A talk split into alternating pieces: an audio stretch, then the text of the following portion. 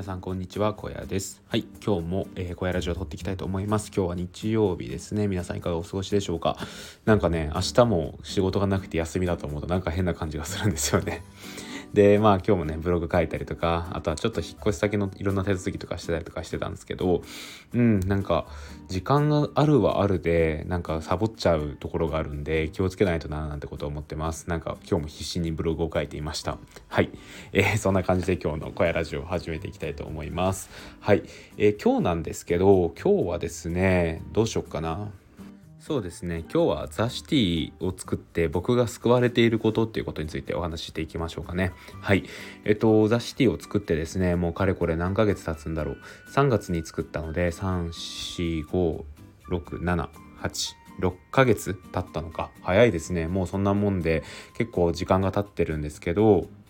そうですね。あの本当に作ってあの良かったなって思うコミュニティなんですよね。でもういろんな方が最近は入ってきて多分ミルクさんの Voicy 効果が一番でかいんですけどミルクさんの Voicy があってですねあの癒し声に癒されてでそのまま出し手に入る方がたくさんいると思うんですよね。でそこからまあ入ってちょっと挨拶してでそこからは結構他のコミュニティに行く人も多い中で、まあ、ありがたいことに、えー、ザ・シティを、えー、自分の居住地としてですねたくさん活動してくださる方もいらっしゃるんですよね。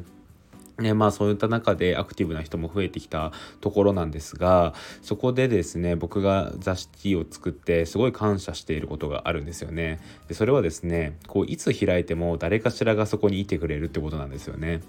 なんかこうふとなんか話したい時ってないですか？で僕は一人暮らしなのでそうなんですよね。あのふとこう話したいなと思ってもまあそうそうこうすぐ話せる人がいるわけじゃないんですよね。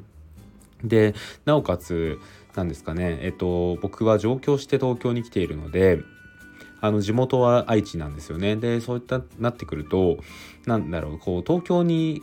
いる友達っていうのがまあ本当限られてるんですよね。しかもすごい仲いい友達が東京にいるかと言われると別にそういうわけでもないので何ていうかこう日々何かやってても孤独を感じることっていうのがまあ時々あったんですよ。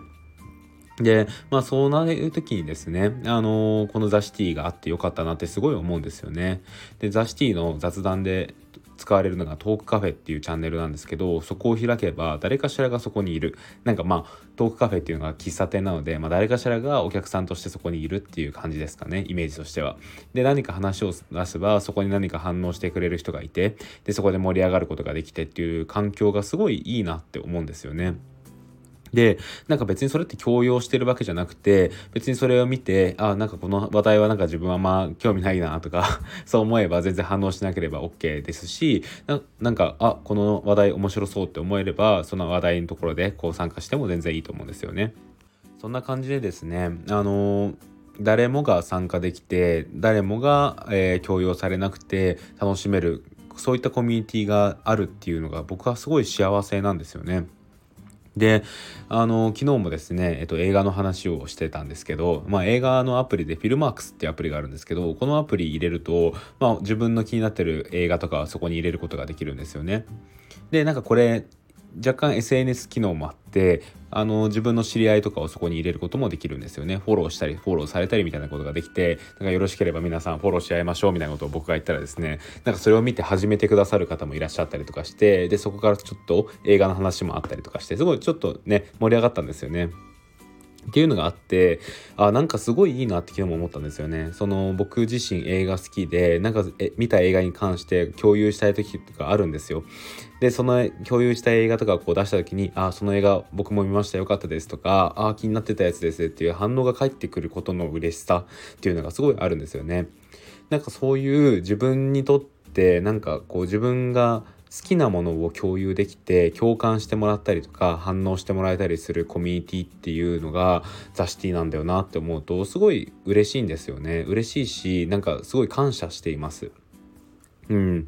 でなんかそういう使い方ができているコミュニティってまあ他にもあるのかもしれないんですけど僕はそうやって自分が、えー、我が子のように育ててきたコミュニティがそうなってきてくれたっていうのがなんかちょっと嬉しかったりするんですよね。誇らしかったりもします。そうですね。そんな感じで、うん、あのー、今後もそういうコミュニティとして何かそう価値を見出すっていうところで言うならば、まあ、イベントをやったりとかなんかそういう今だったら短編小説コンテストとかをやったりとかっていうのがあるんですけど、まあ、あったりしてそれはそれですごい大事だなと思うんですけど一方で、ね、やっぱりそういうコミュニティとしての面白さというか、えー、なんか居心地の良さっていうのも今後もしっかりとキープしていきたいななんてことを思っています。はいそうですね。なんかよくこの話をしていて思い出す話があってなんか宇宙兄弟なんですけど僕宇宙兄弟漫画すごい好きで全巻持ってるんですけどその宇宙兄弟でですねあの主人公がムッタっていう名前なんですよね。でそのムッタがなんかその宇宙飛行士の試験を受けた時があってで今までその宇宙の話をいろんな友達にしてきてもそんなん興味ねえよっていう風に返されていたっていうのがまあ、背景である中でその宇宙飛行士の試験でこうグループワークをする時があった時にその昔自分が好きだったものとか宇宙で好きだったものとかでこう全員で盛り上がる瞬間があるんですよね。でなんかああ俺が求めていた仲間ってこういうのだったんだなっていうのがこういうシーンがあるんですけど思うシーンかがあるんですけどなんかまさにそれですね。あの雑誌を作ってみてだか自分の好きな映画とか音楽とかなんですかねゲームとかそういうのを共有した時に誰かしらが反応してくれて共感してくれたりとか自分もそれ昔やってたって感じで盛り上がってくれるみたいな環境ってまさにこれだなと思っててああなんか僕が求めていたコミュニティってこういうのだったんだよなとかなんか求めていた友達ってこういうのだったんだよなっていうのをなんかすごい毎日しみじみと感じています。めっちゃ宇宙兄弟の気持ちが なんか宇宙兄弟のムッタの気持ちが分かりますね。うん。でなんかと思うと同時になんかそのリアルばかりに自分の共感であったりとか、えー、と親しい間柄を求めなくてもいいんだなっていうのをここ最近感じていますね。やっぱりそのコミュニティっていうのがあることによってインターネットを介してですねいろんな人とどんな時間どこにいてもつながることができるっていうのはなんかなんですかね専門家からすればそれは危険だっていう人もいるのかもしれないですけど僕はすごいいいなと思いますね。なんかそうやって、えっ、ー、と、リアルでなかなか自分と通じ合えないなと思っていても、自分が通じ合えないなと思っていても、え、インターネットなどを使って、えー、ザシティというコミュニティであればいろんな人とつながることができると思えるのはですねすごいいいなと思うんですよね。でこれはやっぱり世界に行ってもそうだと思いますし例えば今は僕は東京に住んでますけどまあ仕事とかないかななんかこう何かの事情があって海外に行くことがあったとして海外にいてもですねザシティの人たちとはいつも同じ喫茶店で会うことができるっていうこの環境すごい良くないですか？そんなことを思ってるんですよね。うん